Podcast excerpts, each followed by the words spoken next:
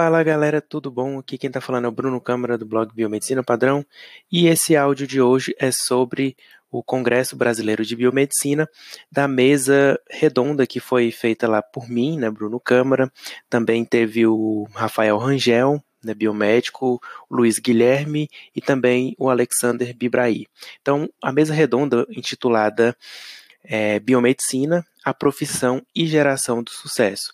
Né, ocorreu no dia 6, numa quinta-feira. E a gente então falou sobre vários aspectos aí da biomedicina, da carreira, o que, que a gente fez né, para ter sucesso e mais informações. Então, assim, o áudio que vocês vão ouvir agora não está muito bom, porque eu gravei no meu celular lá na palestra, então a acústica não ficou muito boa, era uma sala, né, mas dá para escutar, coloca o volume aí no máximo, que vocês vão poder conferir, então, o que, que a gente falou lá sobre é, a biomedicina e essa geração de sucesso. Então, acompanhem aí agora o áudio completo aí da mesa redonda.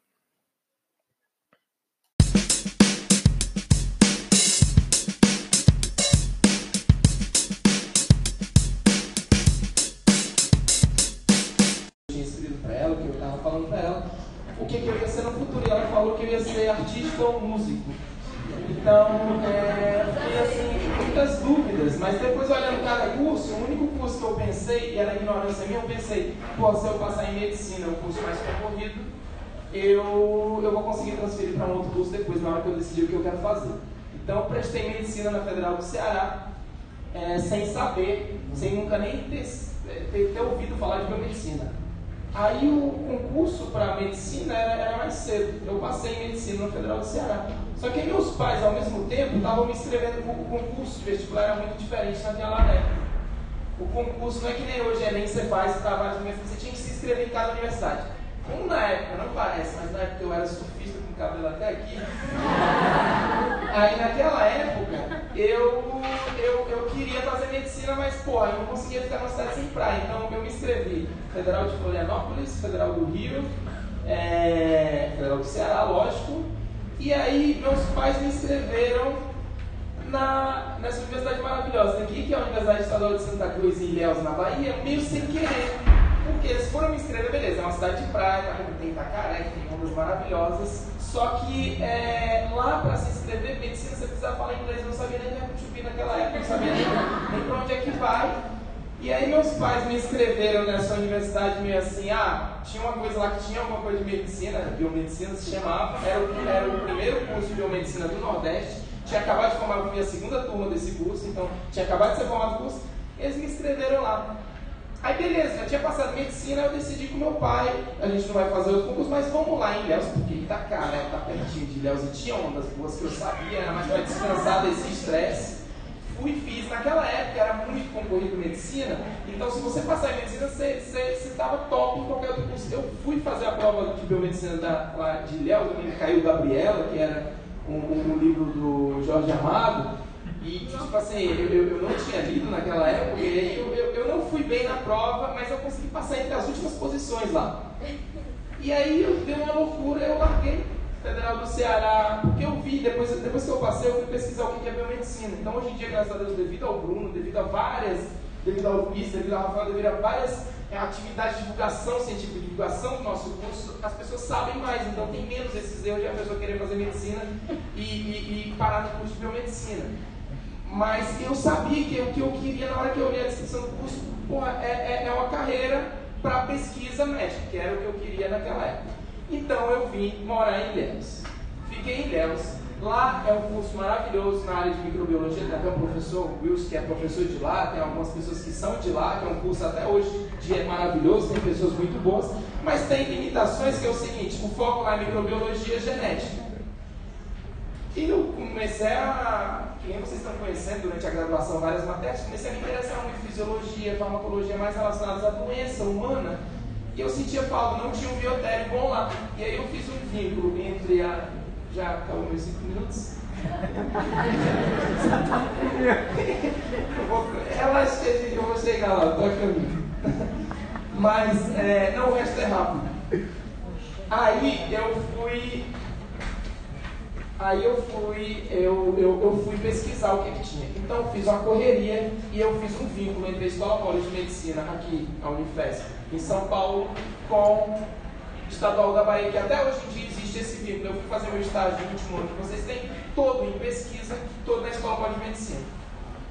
Na Escola Paulista de Medicina também eu vi, não sou fã de São Paulo de jeito nenhum, então eu vi, eu já estou sofrendo aqui, já estou longe do Nordeste, vou, vou tentar logo ir para algum lugar que, que, que, que, me dê também frutos melhores naquela época, pelo menos me parecia. Então fui no congresso, levando um pôster, lá em Foz do Iguaçu, e aí quando eu ia em congresso internacional, como eu não sei falar, eu sou judeu, eu sei falar algumas línguas, mas eu não sabia falar nada de inglês, eu sei falar russo, eu sei falar hebraico, eu sabia falar português. Então eu ia em congresso, eu olhava assim os nomes dos caras, com um nome russo ou um judeu, ou então brasileiro, ou então latino, que dá para se entender, eu ia na palestra. For um gringo, assim, americano, eu nem ia, eu não vou entender nada, eu não, não, não, vou conseguir interagir. E aí deu sorte, eu fui na palestra de um cara argentino lá em Foz do Iguaçu.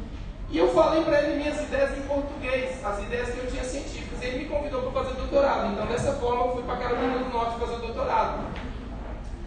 Depois, o doutorado, vocês estão entendendo? Eu cheguei na Carolina do Norte, Estados Unidos, sem saber nem uma palavra em inglês, nem vida, nem nada. E, e Carolina do Norte não é que nem Miami, que só tem brasileiro. Não tem nenhum brasileiro lá. Então, foi na, foi na relação.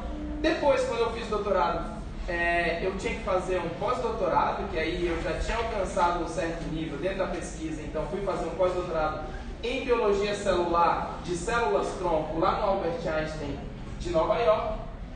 E aí, depois de 10, 12 anos fora, eu sempre sonhei voltar, porque não, não fazia muito sentido eu tentar correr atrás, alguma coisa assim, longe da família, e longe de onde eu fui criado, longe de onde eu venho. E eu quis voltar. Então, há dois anos atrás, eu voltei para a Federal de Minas Gerais. A gente tem um grupo muito forte, todos estão convidados depois a buscar a página do grupo, a gente está buscando pessoas novas. E finalmente, no começo desse ano, eu fui, eu fui eleito membro da Academia Brasileira de Ciências, devido a trabalhos do grupo, devido a, a coisa que a gente está produzindo.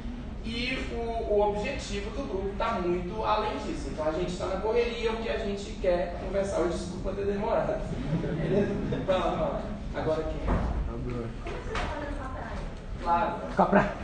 Tá morando em Minas, como é que tá Copra? Não, tem, tem, então, é foda. Belo Horizonte é uma cidade maravilhosa.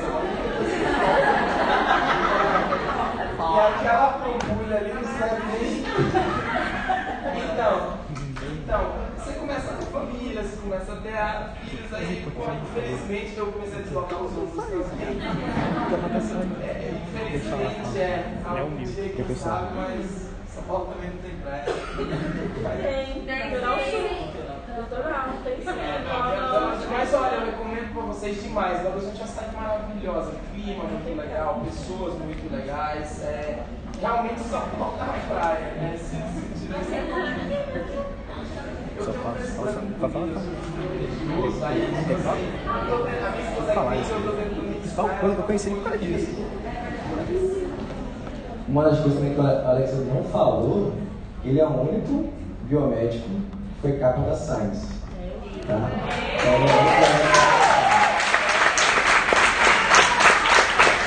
é uma revista que sabem que é de ciência, é absurdo internacionalmente.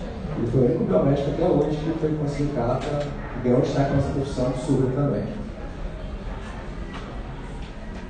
Bom, então, depois do Alex aí, né? É, eu sou o Bruno, Bruno Câmara, quem de vocês aí conhece o blog de Biomedicina Padrão? Você trocou uma mensagem? Todo mundo. todo mundo, né? Que bom. Bom, então, é, eu também fiz a biomedicina, né? Comecei lá em 2008, né? Sabia um pouco o que, que era, não tinha muita noção.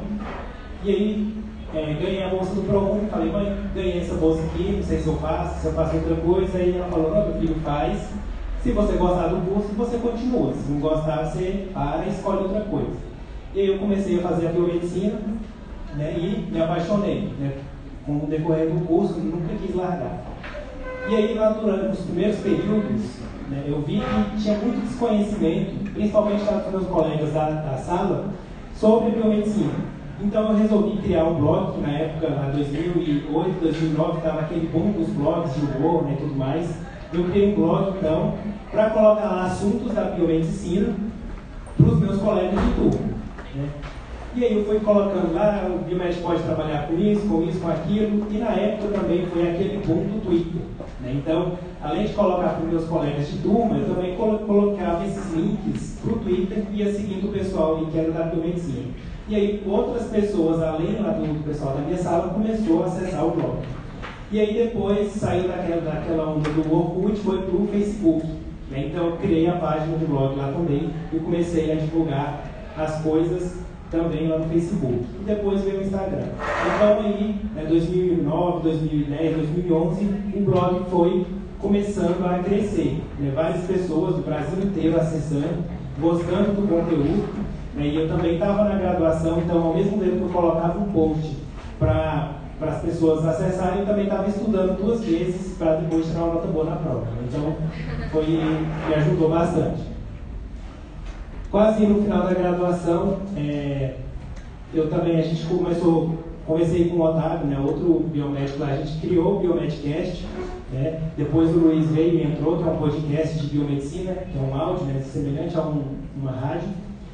E aí então acabei a, minha graduação e aí fiquei aquela, me formei e agora, né? Então vocês provavelmente vão passar por um momento assim, mas espero que não muito demorado. Aí eu fiquei sabendo que existia uma tal de residência multiprofissional. Fui procurar e vi, né, então, que lá em Goiás, quem que é de Goiás? Deixa eu ver. Ó, os conterrâneos, Luiz aqui. Então, eu fiquei sabendo que tinha essa residência lá, né, tinha de urgência e emergência, infectologia, hematologia e hemoterapia. E das, dessas três áreas, a que mais me chamou a atenção foi a hematologia e a hemoterapia. Eu sou bem eclético, assim, acho que qualquer coisa da biomedicina que eu fizesse eu ia fazer gostando. Né? Mas eu escolhi a hematologia e a hemoterapia e fiz essa residência de 2016, 2014 a 2016. E aí então, acabando a residência, pouco tempo depois, uns quatro meses, eu fui chamado, convidado para dar aula numa faculdade do interior lá de Goiás, né, porque eu tinha feito uma palestra antes lá na faculdade, conhecia a coordenadora, e ela então, é, eu mandei o currículo para ela, falou, não, então pode vir aí que a gente está precisando. E eu comecei a dar aula, então, é, após a residência nessa faculdade lá, de hematologia, de parasitologia e também de imunologia. E aí também, depois da residência, eu fui convidado né, pelo professor Jeff Chandler, primeiro biomédico perfusionista do Brasil, a coordenar um curso de pós-graduação né, em hematologia e hemoterapia lá na ASB de cursos. E aí então, além de, de eu ser professor lá, eu também sou coordenador dessa pós-graduação. E também, é, um ano atrás, eu estava como professor substituto lá na Universidade Federal de Goiás, na, na disciplina de hematologia e líquidos corporais para os cursos de biomedicina e de farmácia também.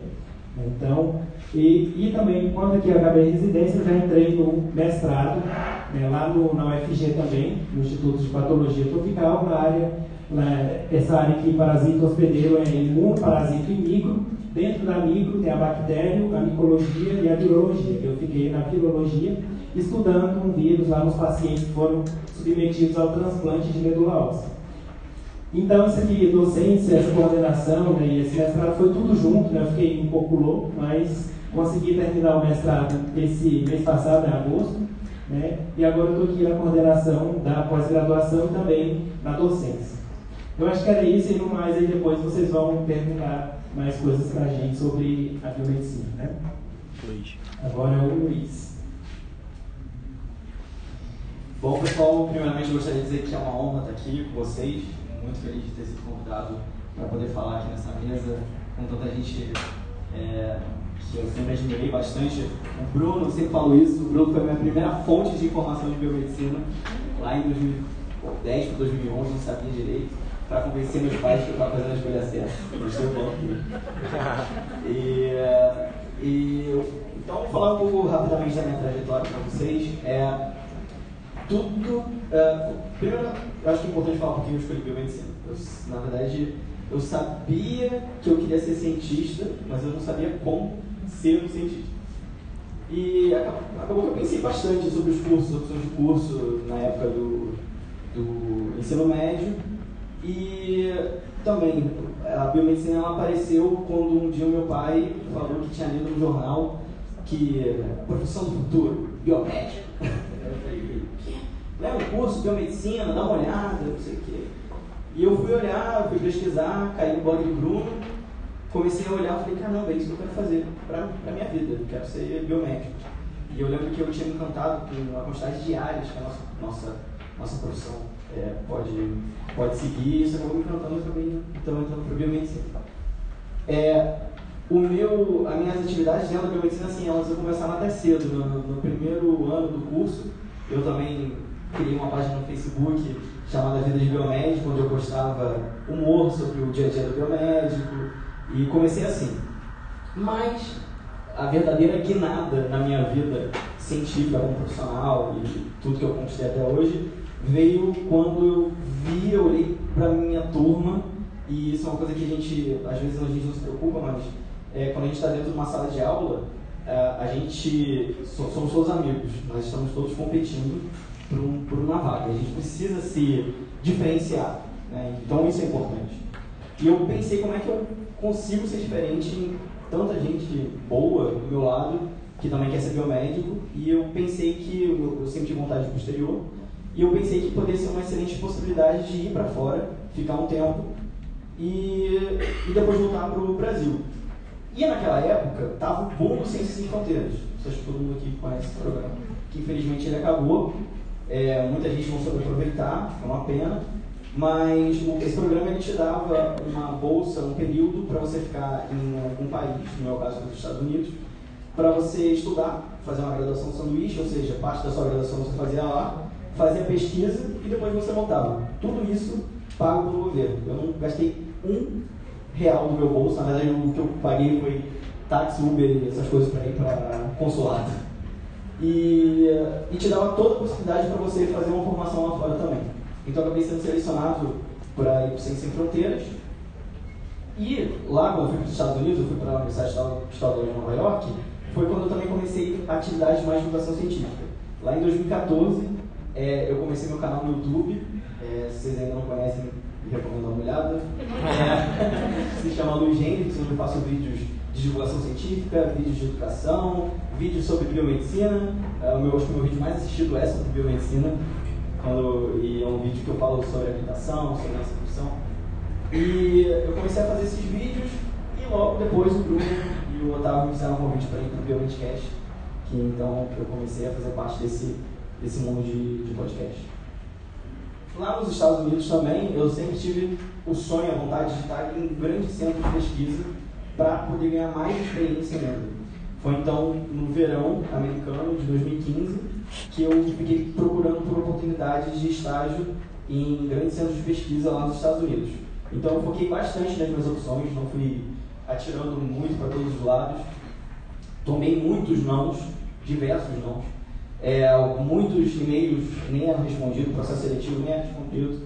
Até que, uma, até que um belo dia eu recebi então, uma resposta para fazer uma entrevista para a Universidade da Harvard e eu fui aceito para o departamento de genética para fazer pesquisa. E na minha, na minha consciência, quando eu aceitei, era para seguir lá um, uma rotina, não tinha muita ideia do que eu ia fazer. Era tudo muito meio fechado. Você vai vir aqui, você vai aprender essas técnicas. E quando eu fui, e quando eu cheguei na Harvard, eu descobri que ia ser pesquisador assistente, que é um, que é um cargo que é normalmente pessoas já graduadas recebem para fazer pesquisa lá. E acabou que foi uma grande aventura na minha vida, onde eu aprendi muito em, de verdade, como fazer pesquisa e estar tá no laboratório com 11 pessoas de 11 diferentes nacionalidades. Isso foi também muito incrível na minha, na minha, na minha formação. E depois de lá eu vi que eu queria continuar fazendo pesquisa. Mas as pessoas acham louco quando eu falo isso, que eu sempre fui fazer pesquisa, mas não, nunca quis ser professor.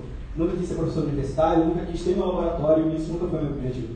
Meu objetivo sempre foi para a indústria, indústria farmacêutica. Então foi quando eu voltei para o Brasil, eu terminei minha faculdade no final do ano passado, e estava me preparando então para voltar para os Estados Unidos, para fazer meu doutorado lá fora, focado na área da indústria. E foi quando então eu conheci o meu atual orientador, alguns de vocês devem conhecer, o professor Steven Gen, ele é neurocientista. Ele acabou que a gente se conheceu, ele fez o convite para a gente fazer um projeto junto com uma empresa é, para um doutorado. E aí o cara, doutorado?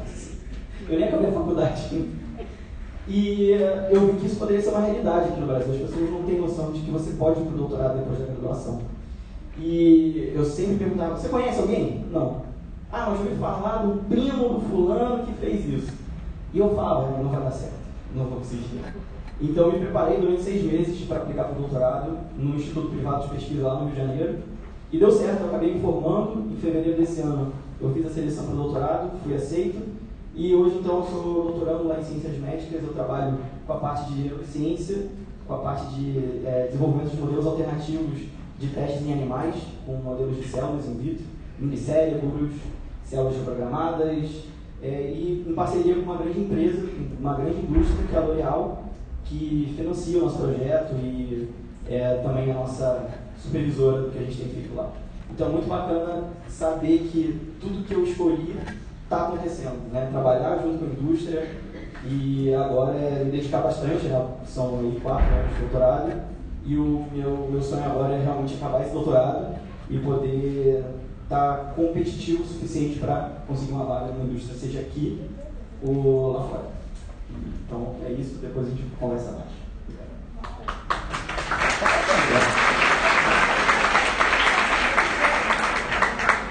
Bom, galera, eu sou, Rangel. Eu tenho uma página chamada Biomedicina da Depressão, onde vocês devem conhecer. Ah, ele caiu laçadinho, sou eu, tá? Eu sou graduado em biomedicina, eu vim para biomedicina porque eu queria ser o Dexter, na verdade. Aí eu queria ser agora, pô, pareço, pô, só sou psicopata, tá? E aí, eu fiz a minha graduação em biomedicina, eu entrei em 2012, na verdade, me formei em 2015. É, eu saí da graduação habilitado em estética, e hoje eu sou habilitado em estética e hematologia, mas é hemato porque eu fiz uma especialização em hematologia também. E eu me formei e tudo mais, quando me formei, formei no final de 2015, e logo teve os Jogos Olímpicos do Rio, né, no Rio 2016. Eu trabalhei como oficial de controle antidoping, então eu fiz exames antidoping lá, eu furei, eu tirei sangue dos Bolt. Então, é, eu é, tirei sangue dos Bolt, do Michael Phelps, fiz exame de antidoping deles. E a partir daí, depois disso, eu fiz uma certificação pela Autoridade Brasileira de Controle de Dopagem, que é a ABCD, e desde então faço alguns controles de antidoping, foi uma experiência muito. Foi uma das maiores experiências da minha vida, na verdade. Trabalhar com atletas de alto nível e você ser exposto até mesmo ao estresse, eles são super estrelas, para tirar o sangue do Zembo, tinha 10 mil pessoas me olhando, eu ficava nervoso. Então foi uma situação bem legal de se sobreviver assim. E fui especialização em hemato, né? É, o mestrado que estou terminando agora em biomedicina translacional, que ela é de três instituições lá no Rio, a Unigran Rio, o ESO e o Inmetro. Lá eu trabalho com virologia, trabalho com zika, olha que maluquice, né? Eu sou estética, hemato, trabalhei com doping, tenho mestrado em, em virologia. Mas o que, que é isso? Biomedicina.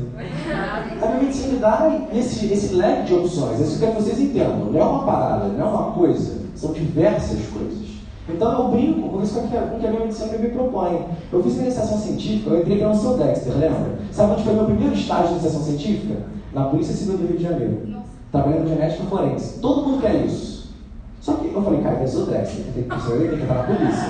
Aí entrei na polícia. Eu fui lá ver a minha pô, aí fazia estação de DNA e tal. Falei, cara, não é legal, eu não gostei. Falei, não é isso. Aí saí e fui para o Fiocruz, fiz a minha iniciação científica, hepatites virais. Me apaixonei por vírus. Mas então, por que vocês fez a habilitado em estética? Porque eu sou uma pessoa que gosta de falar. E qual é a habilitação que dá, que dá contato com o paciente? Estética. Aí eu falei, eu vou fazer estética porque eu gosto de contar com o paciente.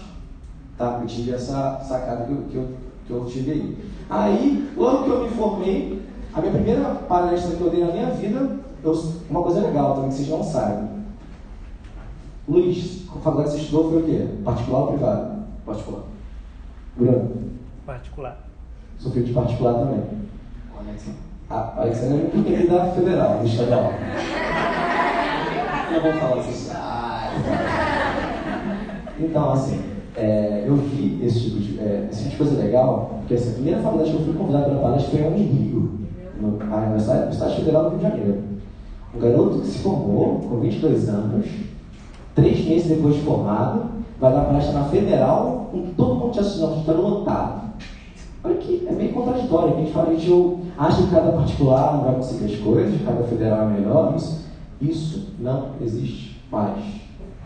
O cara da particular ele é tão bom quanto o cara da federal. Quem faz hoje a universidade, de fato, é, é o aluno. São vocês que faculdade. O sucesso de vocês depende de vocês. Depende de quem está na frente ou do cara que está em tal lugar. Tá? Então, eu trabalho com Zika. Eu estou fazendo um novo teste diagnóstico para é isso que eu faço. Faço um novo teste de ELISA, que estou desenvolvendo lá na Fiocruz, com essa galera toda. E eu me tornei professor universitário, eu dou aula no IBMR, lá no Rio de Janeiro, que é mesma da rede da Envi Morumbi, aqui do, São Paulo, que é da Laureate, né? Eu também dou aula lá no, na IBMR, que é a mesma rede, e na Celso Lisboa, tá? Lá também no IBMR eu sou coordenador da pós-graduação Estética em Saúde, então sou coordenador do curso de pós-graduação lá, e também sou subdelegado do Conselho Regional de Biomedicina Primeira Região, na seccional do Rio. E uma coisa que é muito interessante, a gente acabaram de não falar, né? Mas, por exemplo, eu, eu tenho 25 anos. Eu me tornei professor universitário com 24. Dentro, com 24 anos, dentro de sala de aula, dando aula para a galera de ensino superior. Eu me formei em 2015. Eu, é, final de 2015 eu me formei, 2016 me preparei, 2017 me preparei, 2018 eu dentro de sala de aula aula. Sou às vezes convidado para dar aula para medicina, na disciplina de parasito, numa universidade lá no Rio, para falar da área da medicina para dar aula para eles. Então vocês veem que por vocês serem filhos particular não é impeditivo nenhum, por vocês serem novos não é impeditivo absolutamente nenhum. E é isso aí que a gente querendo colocar na cabeça de vocês. Porque quando a gente está na universidade, lá dando aula como professor, é sempre assim: primeiro período você quer amigo, aí no segundo você quer mato, aí no terceiro você quer estética, aí no quarto você fala assim: vou mudar para farmácia. Ah, ou administração, que tem mais banco do que laboratório, né? Aí você vai mudando de habilitação de acordo com o tempo vai passando. Mas eu estou perguntando, Rafael, como é que eu faço para me achar? Como é que eu faço para escolher reabilitação, uma coisa que combina comigo? Não, tem uma coisa melhor, tá? Vocês precisam realmente se conhecer, né? A gente às vezes se perde em meio a tantas habilitações. Mas quem conhece é, vocês especificamente muito bem são vocês. Eu sempre falo uma coisa que é muito interessante. Se o Bruno soubesse que eu sei a meu respeito, talvez ninguém ficaria do meu lado. E se o Bruno soubesse que, se eu soubesse que o Bruno sabe a respeito dele, talvez eu não ficaria do lado dele. Então vocês se conhecem mais do que ninguém. E vocês realmente sabem o que vocês querem. Então você tem que começar a fazer essa pergunta para vocês.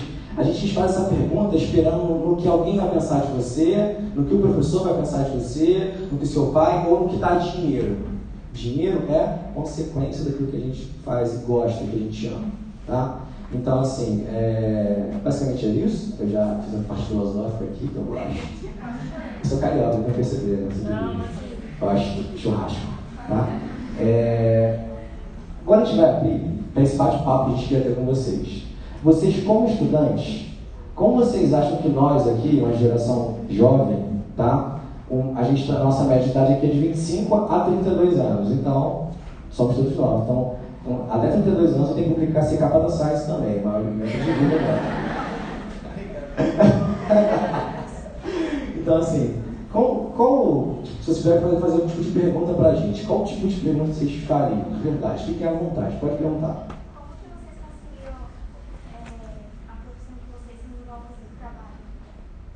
Vocês trabalharam quando vocês estavam fazendo a graduação, a graduação fora Acho que eu, eu trabalhei. Te contar que eu já fui motorista de Uber, você acredita? Juro, juro. Já fui motorista de Uber durante a minha graduação, tá? Por mais que está em particular, eu sou não vim de família rica. É, eu, lá, eu lá, lá no Rio, eu morava na Baixada Fluminense, no município chamado de Queimados. Fica perto de Nova Iguaçu. Lembra da Fã? O Rua Nova Iguaçu? Então, lá perto. Morava lá. É, meu pai é eletricista. Minha mãe sempre largou o trabalho dela para cuidar da gente lá em casa. E aí, minha faculdade ficava a mais ou menos 52 quilômetros da minha casa. E eu todo dia voltava. E aí, eu muitas vezes trabalhava, dirigi Uber, já fiz figuração na Globo. E eu consegui fazer participação em Malhação. Eu fiz teatro, cara. Eu fiz teatro e em 2015 fiz uma participação em Malhação.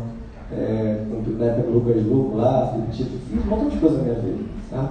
Então, assim, eu trabalhei fora da área para conseguir ganhar dinheiro, porque eu queria dinheiro. Porque todas as iniciações científicas eu não tive bolsa. Eu fui para aprender, eu aprendi.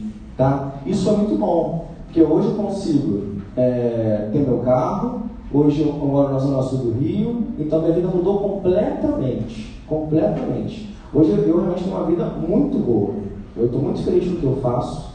E o dinheiro é consequência do que eu faço de bem, assim. Eu tenho alguns alunos meus aqui, eu dou aula bem, não dou? Você falar que eu dou, eu vou tirar conta. Eu vou tirar conta, hein? Então, é, e, e assim, eu trabalhei fora, você trabalhou fora? Eu não trabalhei porque meu pai e minha mãe me deu todo o suporte né, para eu conseguir estudar. mas a gente também não é, não é rico, não nasceu em berço de ouro, mas na casa são quatro irmãos. São quatro irmãos, então pensa, né? Seis pessoas numa família, meu pai dando, tendo que pagar colégio para todo mundo e, e faculdade e tudo mais. Então, foi, eu consegui não trabalhar, mas aí depois eu comecei com o blog, e aí com o blog já vem, vem alguma renda, então o meu trabalho também foi o blog durante a graduação. É, durante a graduação não, não, não trabalhei, acabei me preocupando bastante, mas eu acabei levando muito a sério é, o investimento que meus pais estavam fazendo em mim no sentido de dar retorno a eles e também no sentido de ser muito, sempre muito aplicado. Então, tiveram semestres, por exemplo, que, como eu, tava, eu acabei cometendo, na verdade, um erro no início do curso, que eu pensei, eu preciso me formar o quanto antes. Mas não pensem desse jeito. Não pensem quanto, quanto mais rápido vocês precisam formar. Vocês precisam escrever a história de vocês durante a graduação. E tudo requer tempo. Não, nada é de um dia para o outro, nada vai ser na primeira iniciação científica, é, tudo, tudo, é um, tudo é questão de construção. Então, por exemplo, teve um semestre que eu fiz 12 disciplinas. 12 disciplinas. 12 disciplinas. E assim, era uma coisa absurda, era coisa de 37 créditos. Então, e assim, sempre, sempre tirei ótimas notas. E depois que eu vi que não, não, não preciso fazer isso com, comigo, foi quando eu comecei a ocupar meu tempo, ao invés de fazer disciplinas e ficar me matando, eu comecei a ocupar meu tempo com iniciações científicas, que no início também não eram remuneradas, depois consegui, felizmente, bolsa de iniciação científica, e meu, minha vida era essa, estudar e fazer pesquisa. Então, acabei que fui me deixando assim. Só fui começar a ganhar algum dinheiro na minha vida quando eu comecei a fazer coisas em redes sociais, por exemplo, com com a página, fazer alguma propaganda. Aí eu comecei, quando eu criei meu canal no YouTube, começou a entrar um dinheiro, né? É nada muito legal, assim, de meu Deus, estou ficando rico, mas era um dinheiro que entrava, que, que, seria, que era equivalente a uma bolsa de iniciação científica, eu já ficava feliz fazendo vídeo. Então, foi assim. E hoje, né, eu sou bolsista de doutorado, o que hoje em dia no Brasil é uma coisa que é muito difícil você viver, por exemplo, na, no Rio de Janeiro com uma bolsa de doutorado, é, 2.200 reais. Então, eu, uma coisa que eu sou, de novo, eu falo sempre isso em palestra, eu, as pessoas que eu sempre agradeço são os meus pais de sempre, tipo, sempre, sempre me apoiarem na ciência, mesmo sabendo do problema, mesmo sabendo da encrenca. Por exemplo, eu, uma coisa que eu sempre fiquei muito feliz é que quando saía notícias horríveis sobre ciência no Brasil, cortes estratosféricos, vai acabar a ciência brasileira. Hoje recebi a mensagem do meu pai e da minha mãe, fica tranquilo. Isso é uma coisa que, caraca, era uma coisa que era pequena, mas eu via que me dava o suporte.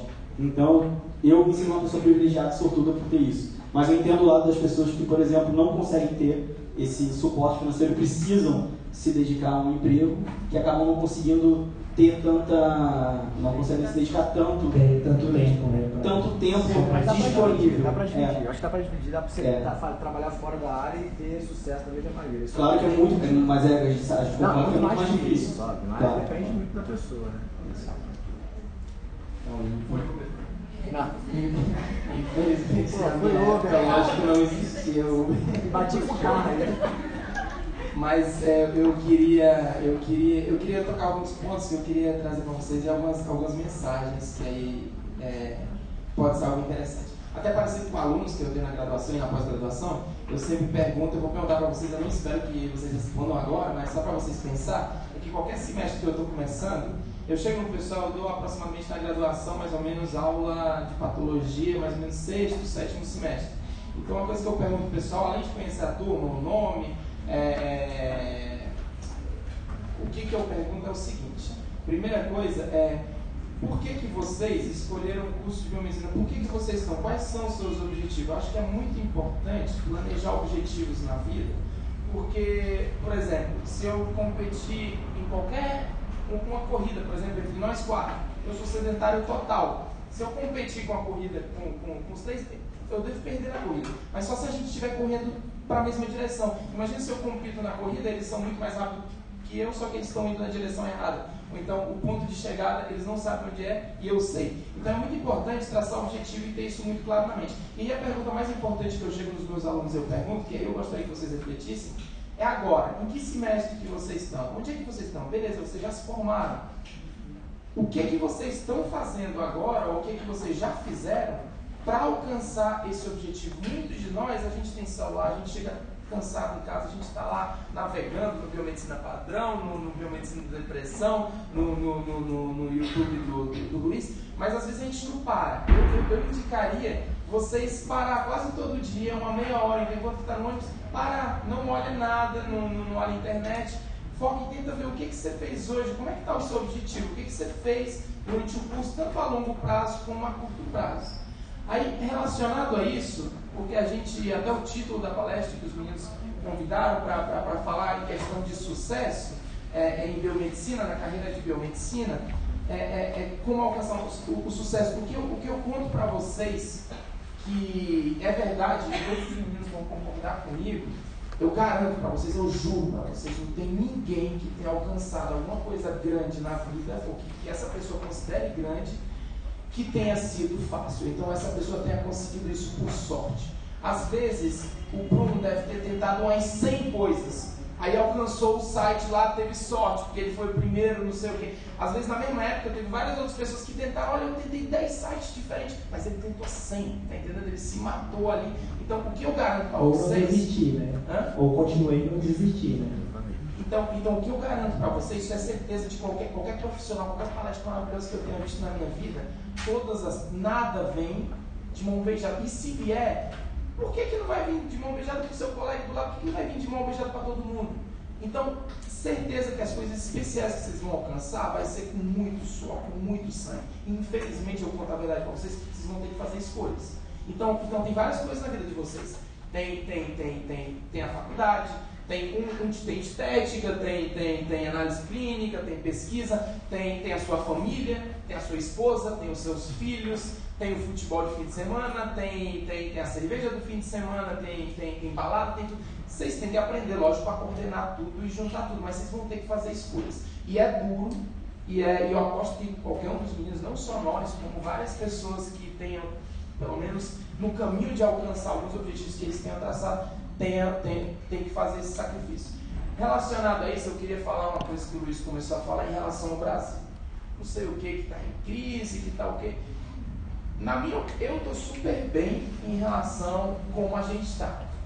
Eu tenho uma verba no laboratório agora, verba para pesquisa, que muitos, o Stevens também, colega da UFJ, tem verbas que até em, em, em tempos que o Brasil não estava em crise, etc., não existiam laboratórios. Então, atualmente, a gente tem uma verba muito maior do que aquele tempo. Então, imagina agora comparando. Então, o que, que eu falo para vocês é o seguinte: para vocês alcançar o sucesso, se está todo mundo bem, se está todo mundo super feliz, se está todo mundo com dinheiro, está todo mundo.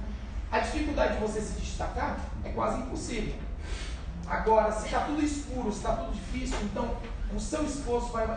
Para se destacar no Brasil é muito fácil. Por isso, o Brasil sim e outros países não, pelo menos na minha opinião. Então se compara muito com estrelas. Se você olhar agora, ele está claro, tenta ver alguma estrela aí. Você não consegue ver. Agora no escuro, na noite, você vai conseguir observar fácil várias estrelas. Então é muito mais fácil de vocês se destacar agora. Então aproveitem o momento. É a hora de vocês. Então, beleza? Mais uma pergunta.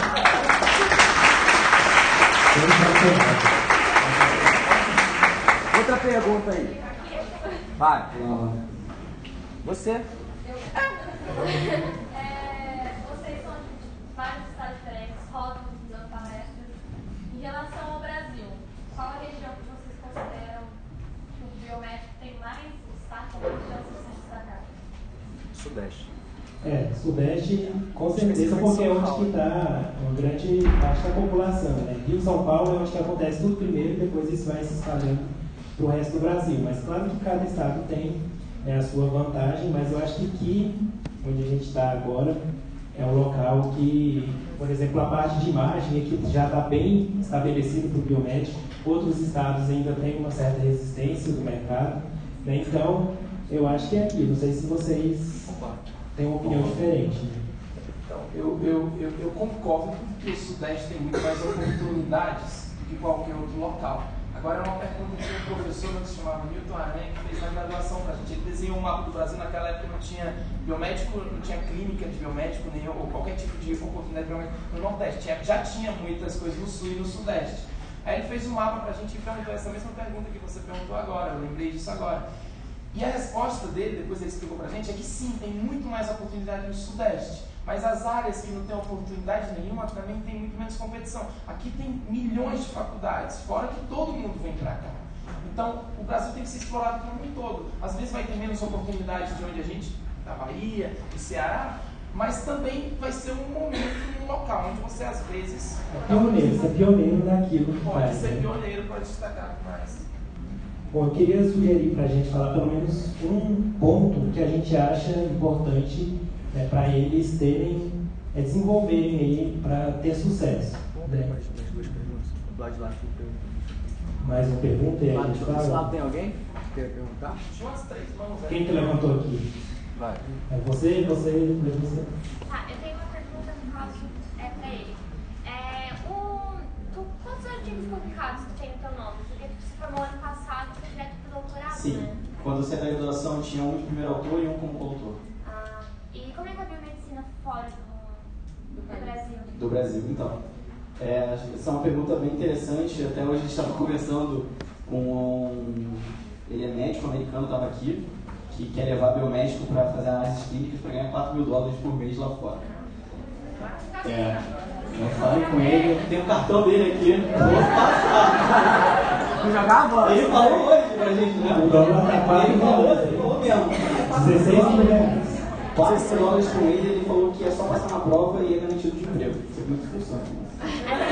Sei. Vou passar os contatos dele, vocês mandam e-mail. É... Quando eu fui lá para os Estados Unidos, é óbvio que a uma das primeiras coisas que eu fiz era assim, cadê minha galera? Cadê os biomédicos, né?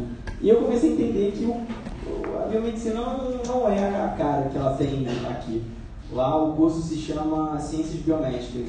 Lá nos Estados Unidos, o jeito que existe, o jeito que acontece a graduação é um, é um pouco, bastante, muito diferente da nossa.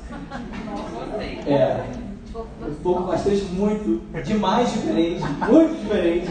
Porque lá, por exemplo, aqui a gente escolhe fazer biomedicina. É, esse é o nosso curso, é o nome do nosso curso. Lá nos Estados Unidos, você tem uma coisa que se chama major, que é, digamos assim, a sua especialização durante a faculdade. E existe também o seu minor, ou também você pode fazer mais de um minor, que seria subespecializações que você faz durante a faculdade. Então eu tive, eu tive colegas lá nos Estados Unidos, americanos, que faziam o major deles, ou seja, a graduação principal em ciências biomédicas, e fazia minor em filosofia e matemática. É. Teve um outro colega meu que fazia o major dele em bioquímica e o minor dele fazia em ciência política e teatro. Mas esse pessoal trabalha com análises clínicas depois? Não, não. O que eu estou dizendo é que assim, a parte de análises clínicas para mim ainda é bem desconhecida.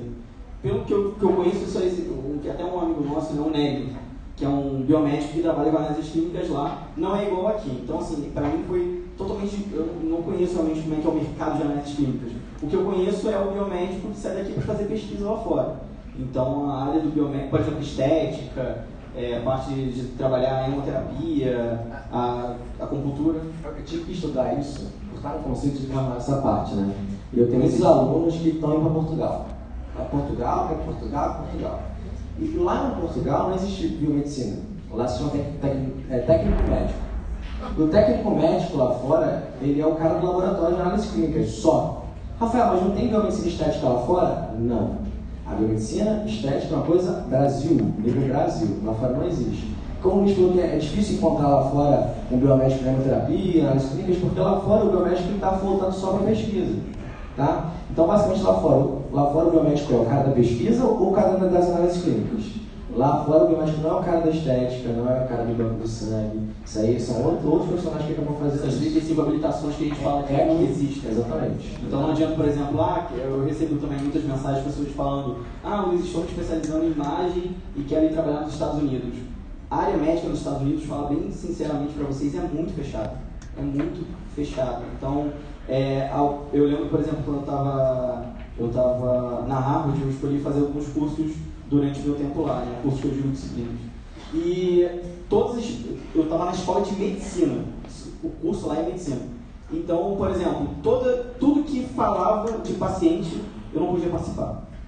Só o fato de poder falar ou de discutir casos reais te, acabam te limitando. Então, era, era uma coisa muito fechada pra gente. Então, assim, eu realmente não. Essa página mais clínicas, eu acho que deve, provavelmente deve ter que fazer algum tipo de titulação, fazer uma validação e entrar no. no, no Você?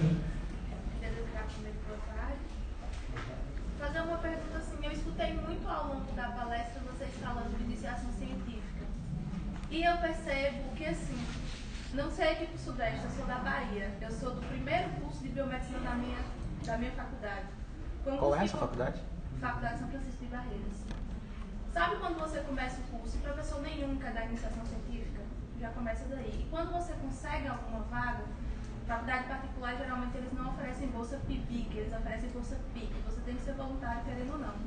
Não tem como fazer produção científica embasada e boa, não é por falta de correr atrás. Geralmente o professor começa a iniciação científica com você, ele quer passar numa faculdade federal, ele vai embora, ele se pica, ele acaba com a, com a iniciação científica e te deixa na mão. E eu digo assim, pessoas, por exemplo, a gente vê é, construindo carreiras acadêmicas e geralmente sendo pessoas que estão envolvidas com mestrado, com doutorado, com uma par de especialização. E aí eu pergunto para vocês, a gente sabe que a iniciação científica é uma das bases principais durante a graduação para quem quer trabalhar com pesquisa. Quem não está tendo essa oportunidade, vocês acham que deve fazer o quê? Oxi, oxi, pegou agora. Pessoal, olha só, o que eu vou falar agora vai ser até bruto para você, mas eu quero que vocês estejam preparados porque vocês vão ter isso várias vezes na vida. É o seguinte: qualquer sucesso de vocês, qualquer falha de vocês é culpa de vocês. O taco está na mão de vocês. Então, eu vou dar um exemplo, por exemplo, na Federal de Barreiras, que está na mesma cidade, Eu tá do faço lá lado. também. Vai lá no Jaime Amorim. Eu que é sou aluna do Jair Amorim. Ah, Eu sou então aluna você dele. está fazendo iniciação científica. É. Que é muito bom. Mas cara, top, assim, tá eu faço iniciação científica agora no nono semestre. Isso. Eu não Sabe? fiz iniciação É científica. Você Na minha faculdade não oferecia, e se você tinha que ir, na, por exemplo, na Federal de Goiás para fazer. E eu tinha aquela, aquele receio por ser aluno de faculdade particular que não conseguiria ter um bloqueio e tudo mais, nunca fui. Depois que eu entrei na residência, que eu conheci os professores da Federal, aí eu vim despertar o interesse né, de fazer o mestrado, mas eu não fiz iniciação científica. Isso não foi um impedimento para mim é, me crescer na carreira. Né? Então, se não tiver, não é a coisa mais essencial, a não ser que você queira ser aquele pesquisador fodástico mesmo, capa da Nature, né? Não, mas sabe assim, mas o Jaime é maravilhoso, é ótimo, recomendo para todos ir para Lá, para Barreiras que é- ele, ele colabora muito bem com a gente, ele é colega do Wilson também, ele fez, ele fez doutorado aqui na USP. É, o Jaime é muito bom. Agora, uma coisa que é verdade do Bruno, a minha melhor aluna de mestrado agora, a Gabi, ela não teve, ela era de uma particular de Belo Horizonte 1, né, ela não teve, o, o- ela, ela, ela acaba tendo que ralar muito mais, porque o beabá você acaba não pegando, às vezes, por exemplo, infelizmente, faculdade pública, você tem iniciação científica mesmo se você não está, porque tem tantos laboratórios de pesquisa que você está tendo aula prática em, com os melhores caras daquela universidade pública. Na particular, infelizmente, você não tem isso, as aulas práticas são bem diferentes. Agora, é, realmente, a culpa é da pessoa. Então, a Gabi está tendo que ralar muito mais, mas ela é minha melhor aluna de mestrado. Ela já tem uns 10 artigos. Ela, ela é muito foda. E ela, a vida toda em particular. E, e você, pode, você pode olhar no site, quem é, você pode entrar em contato com a pessoa, você pode conversar com ela. Mas você tem que ralar. Tipo assim, se você tá numa instituição que não te dá, porra, São Paulo tem tudo. Tem a Unifesp aqui, tem a Secamargo, tem o Einstein, tem, tem a USP, tem, tem, tem milhões de. Corre atrás. Tipo assim, se vira, tem, se você tá no interior, que nem, que nem você tá em Barreiras, tenta ver. As, por exemplo, as, a UESP também não tinha várias coisas. Eu fiz um vínculo entre a Unifesp e a UESP. Isso foi difícil dificuldade demais. Foi o primeiro vínculo da UESP com a universidade de fora. Outras pessoas fizeram vínculo com o USP de Verão. É, corre atrás se vira, tem, tem maneiras, tem soluções. É, é, é, é, aquela coisa, o segredo do que eu tinha falado anteriormente, que tudo vem com sangue, com suor, o segredo da coisa não é que nem assim, eu não acredito nisso, pode até ser, mas tipo assim, olha, 4 mil dólares, beleza, nada vai vir na mão de vocês fácil, vocês vão ter. E, e o segredo e a coisa boa, a notícia boa, é que não importa muito a direção. Eu acredito que você consegue ser estrela e você consegue brilhar no Brasil lá de barreiras. Você consegue no que seja, mas tipo assim, você tem que correr atrás onde você tiver, só não desiste nunca, tá ligado? Corre atrás, vai. Não. É isso aí, fala. Mas é,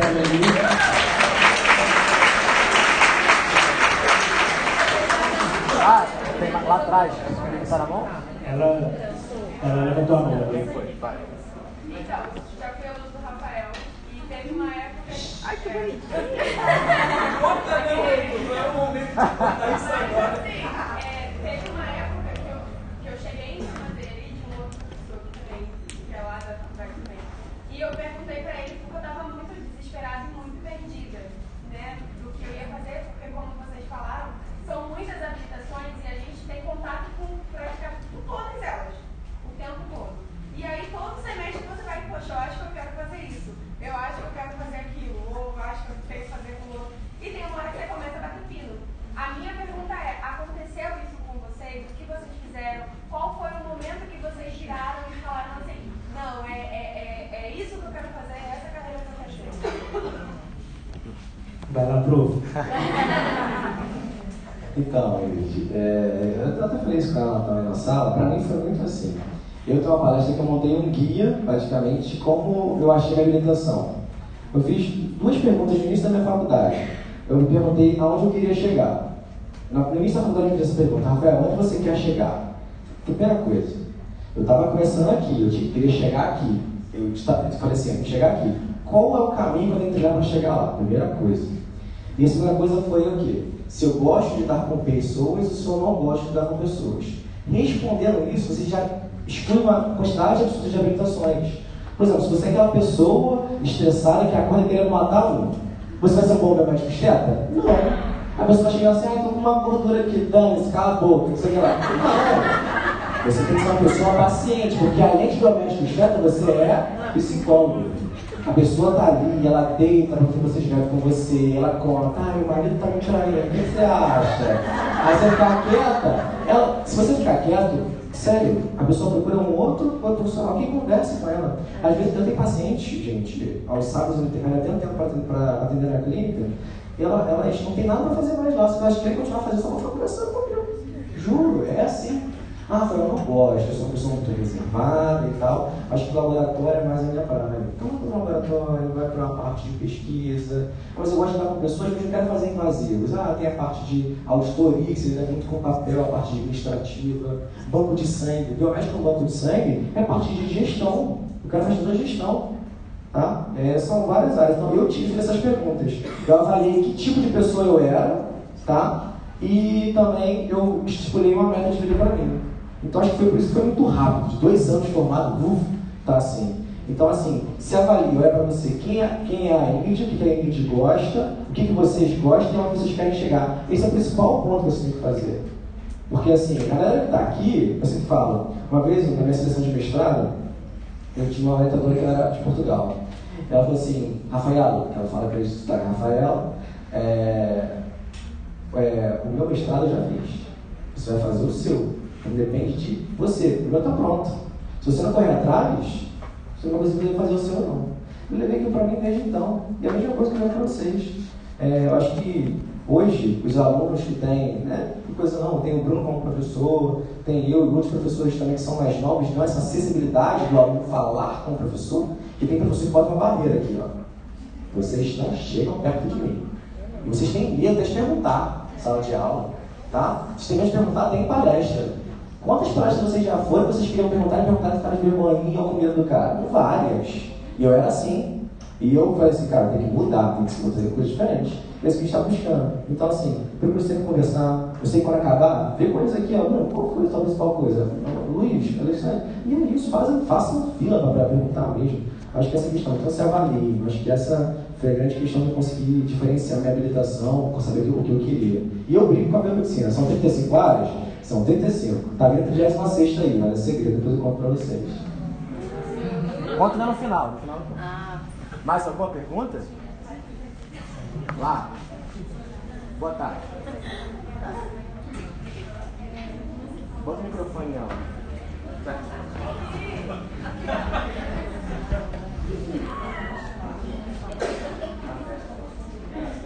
É, então, você tinha falado sobre ter saído em estética.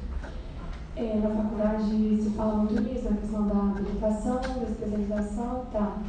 E lá o que é falado é que a questão das 500 horas de estágio, né? 500 horas de estágio eu estava habilitado. Mas aí, nesse caso, queria fazer duas perguntas, na verdade. Se você foi se você fez pós, e se a questão da habilitação, o que a pessoa está apta a fazer. Porque o que a gente vê até então na pós, o botox, aquela coisa toda, e assim, o estágio a gente não chega nem muito perto de um procedimento nada invasivo. Imagina invasivo. Você tem noção, quem aqui quer biomedicina estética? Bastante gente. É, eu saí da graduação habilitado, como eu falei, eu fiz meu estágio, a gente tem duas formas de conseguir uma habilitação. Você faz os seus estágios supervisionados de 500 horas da faculdade em estética, você faz sua pós-graduação em estética, tá? Em biomedicina estética. Lá na, no Rio, a gente tem algumas faculdades que já oferecem estágio interno em estética. Então, por exemplo, a Faculdade de Aulas vai implementar agora 2019 1. Os meus alunos na graduação estão na disciplina de estética e chegar no estágio vão ficar um ano. Eles vão ter aulas de estética e vão fazer os invasivos também. Então, a gente já sai da graduação se fazendo. Mas uma coisa que eu fiz, que na época não tinha isso, eu fiz meu estágio, eu fiz, fiz muito curso é, de extensão, esse curso sem botolinha, de preenchimento, não foi um só não. Até eu tomar coragem para fazer o primeiro, o primeiro toxina, o primeiro preenchimento foi minha mãe, tadinha, depois de três cursos. E isso faz curso, até eu faço curso, para poder me atualizar, sempre tem coisa nova. Tá? E agora, com relação ao que pode ou que não pode, é, tem uma resolução do Conselho é 001 de 2012, ela tem lá tudo que o biomédico ele pode fazer. É muita coisa. Mas, por exemplo, o que, que vocês acham? O biomédico estético pode fazer limpeza de pele? Não. Não, não pode. Não pode. Pode postar foto de e depois? Não. Não pode. O biomédico estético pode fazer massagem modeladora? Não. Não pode.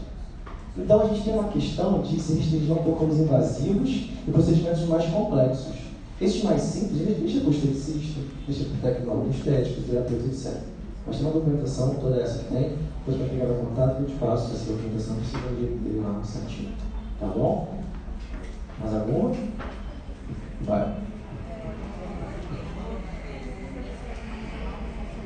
Ah, o Bruno fez.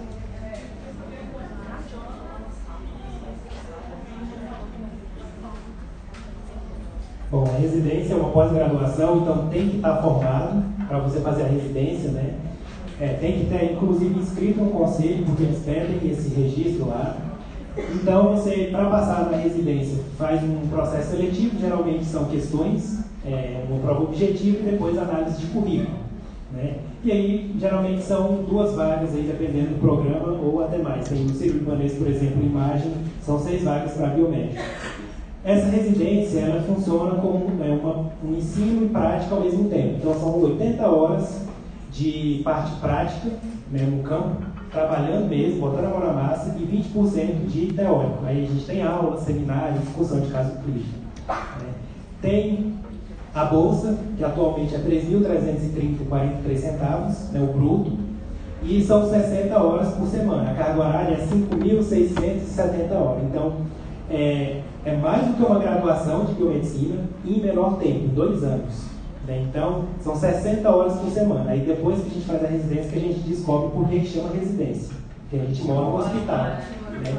Mas é muito bom, eu aconselho, todo lugar que eu vou, já dei, uma das minhas palestras que eu mais dou é sobre residência, eu sempre aconselho, porque sabe aquela coisa que, que a gente sempre vê, ah, eu não tenho experiência, ninguém me dá um emprego para eu ganhar experiência. Né? Então, na residência, você ganha para estudar e sai com experiência muito boa. Né? Então, eu recomendo sim, né? estuda bastante para fazer o processo seletivo e é uma, uma forma de você adquirir essa experiência que o mercado tanto pede. Tanto que depois que eu acabei né, de fazer a residência, já comecei a dar aula e essa parte prática é muito boa para dar aula também, porque você tem essa vivência. Né? Então, na pós-graduação também. Então, quem está querendo se aprimorar mais ainda, eu acho que é uma boa oportunidade sim. Né? Então, a bolsa também ajuda a gente se manter. Né? É puxado. Né? Por exemplo, tem uns colegas meus da farmácia que entraram quatro sobrou um. Né? Então, eles foram desistindo porque era muito puxado, principalmente lá para a farmácia, que o pessoal pegava no pé bastante. Eu ficava mais no laboratório, nos ambulatórios de hematologia, no hemocentro, no banco de sangue, mas foi uma experiência incrível, coisas que a gente não, nunca veria em laboratórios pequenos, a gente vê na residência, porque geralmente são hospitais terciários, né, de grande complexidade. Então, eu recomendo. E se vocês quiserem mais informação, tem lá no blog. Esse semestre agora, fiquem atentos para quem estiver formando aí, porque é o, o momento que os programas liberam os editais. Então, o processo seletivo acontece agora para começar ano que vem, em março. Então, agora é a hora que os processos seletivos estão saindo aí, os editais estão sendo publicados. São 60 horas semanais. Então, por exemplo, você começa às 7, vai acabar às 6, tem dois plantões no mês, né, de 12 horas cada um. Tem férias também, então no primeiro ano você tem 30 dias de férias, no segundo ano você tem 30 dias de férias também. A última pergunta. A última pergunta. Ixi, agora. Tá, vai aqui e depois você faz a pergunta individual, pode ser? Depois a gente vê individual. Tá, qual é a tua pergunta? Pergunta para você, na condição de membro do conselho, é, quando toda, todas as especializações que eu faço, ela, ela é incluída no meu, na minha registro? Como habilitação? Região? Terceira? Tá. É, quando você, por exemplo, faz uma pós-graduação, você se formou em formou, você é habilitado em análises clínicas, aí você faz uma pós em biotecnologia, não, vamos supor, diagnóstico por imagem. Você diz assim, Rafael, posso incluir essa habilitação de diagnóstico por imagem? Pode. Você vai estar no conselho, você vai ganhar uma nova carteirinha com uma nova, uma, com sua nova habilitação. Você vai, vai ter duas. Ah, mas eu pago pelas duas? Não, você paga uma só, normal, sem nenhum problema. Tá? A sua lá, pra gente acabar o assunto. Isso. Hã?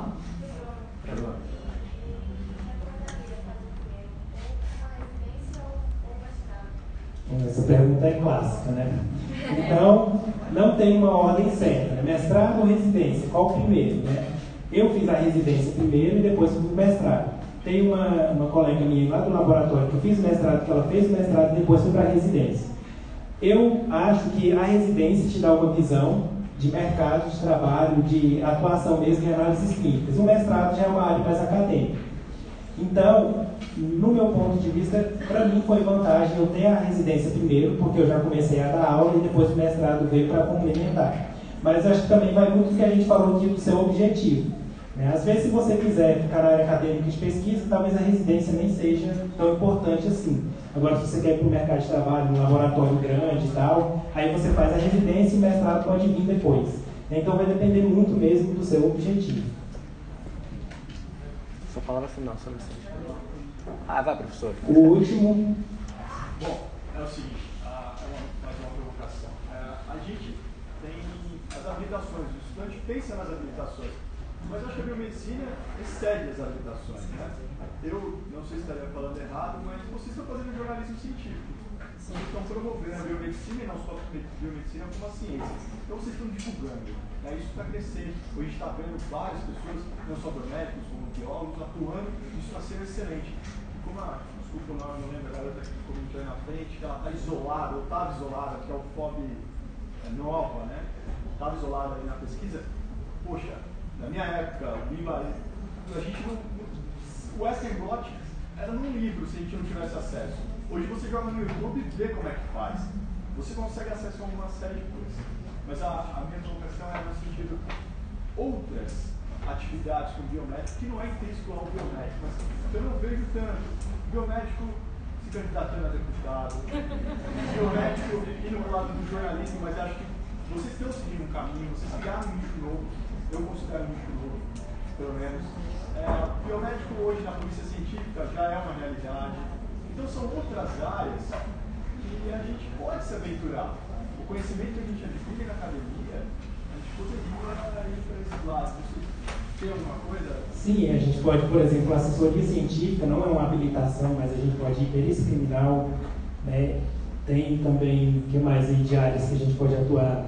Essa parte do doping, do doping, né? do doping, doping. que é uma coisa nova também. Né? Vou ter até um spoiler, vou dar um spoiler então. É, no sábado, a acho que foi a última mesa redonda, vou botar nela também, de biomedicina forense. Assim, eu fiz parte dessa, desse, grupo, muito feliz por isso, então acho que eu vou ficar para a história, se Deus quiser, deve ser. Nós assinamos um documento, foi para a plenária no federal, para ser, ser criada a 36 habilitação de biomedicina, que seria a biomedicina forense. Mas em que sentido isso seria? A, a divisão de homicídios do Rio, ela procurou a gente, conselho lá. Falou assim, ó, nós temos uma demanda muito grande para biomédicos na perícia. Porque eles, hoje a coisa é muito translacional. Eles querem um cara que faça tudo, desde a análise do cadáver na cena do crime até a parte laboratorial. E eles estudaram todas as profissões e falaram assim, cara, o biomédico é o cara perfeito. Porque o cara que faz a, a, a pelinecroscopia, que a gente fala, no local de crime, é o médico. Muitas vezes tem que entrar em esgoto, caminhão de lixo, o médico ele não quer entrar nesses lugares. Ele fala, ah, não vou entrar, vou fazer e tal. Qual profissional poderia substituir para poder cumprir com excelência essa, qualidade? O biomédico. Então o que a gente resolveu lá no Rio? A gente propôs a, a criação da residência profissional, não é multi, então vai ser uma residência profissional em, em biomedicina forense, onde os alunos, os profissionais formados já em biomedicina, eles vão ficar dois anos dentro da divisão de homicídios do Rio, passando por todas as partes da perícia, desde genética, toxicologia, AML, toda a balística, toda essa parte. E nisso será criado, no próximo concurso, um edital específico para biomédicos, para o concurso, né, que tenham essa residência ou uma pós-graduação em biomedicina forense. Então, essa habilitação está em discussão, a gente assinou o documento, estou dando spoiler dessa mesa redonda de sábado, a gente vai dar mais, mais informações.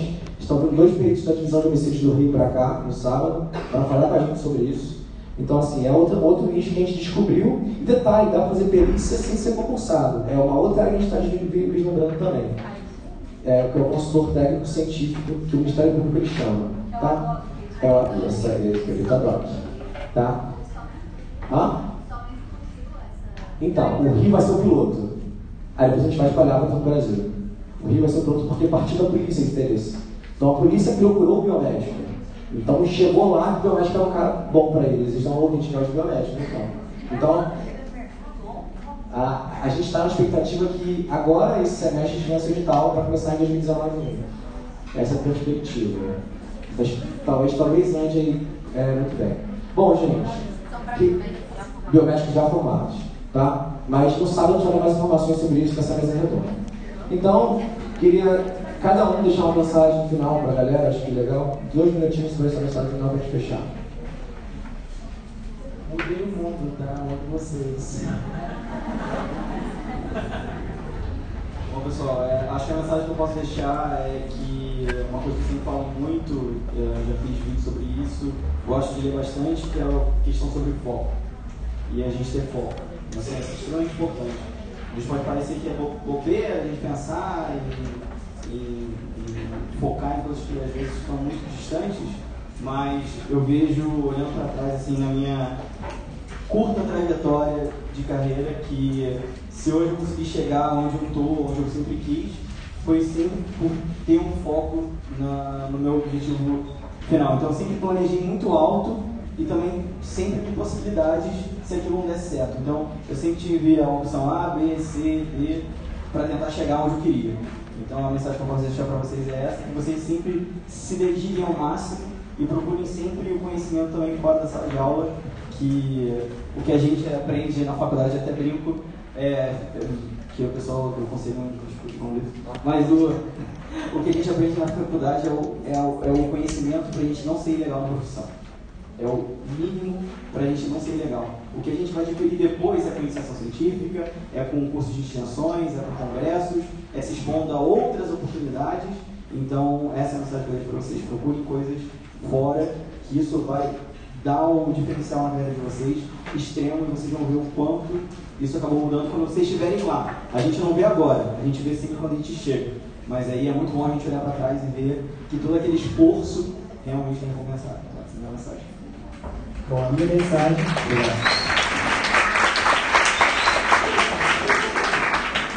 A minha mensagem para vocês é façam contatos. Olha aqui, quatro biomédicos, um de cada canto do Brasil, se conheceram pela internet. Né? Então hoje a gente está aqui. Hoje.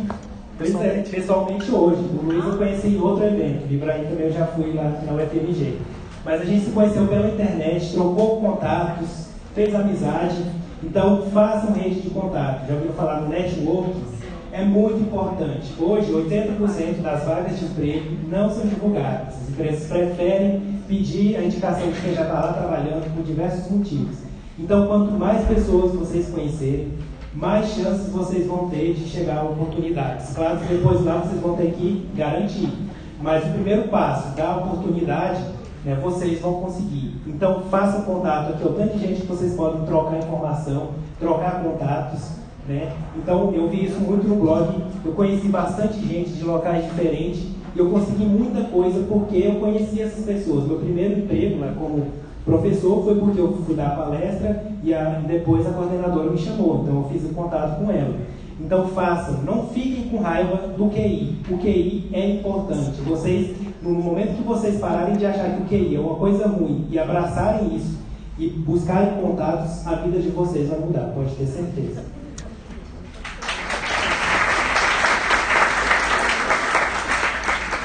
Bom, gente, é, finalizando, eu queria deixar uma mensagem para vocês.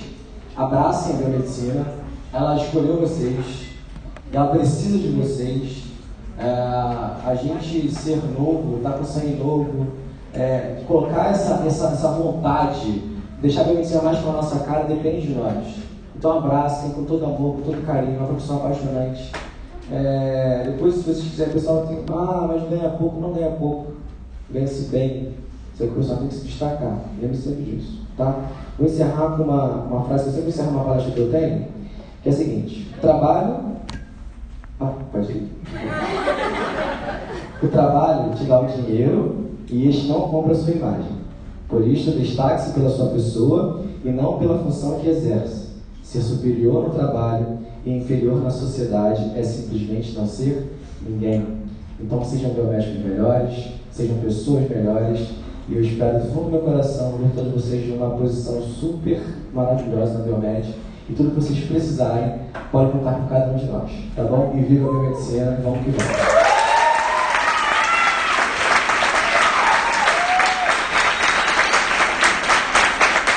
Valeu, galera. Eu aqui à disposição de vocês, tá? Prazer. Claro.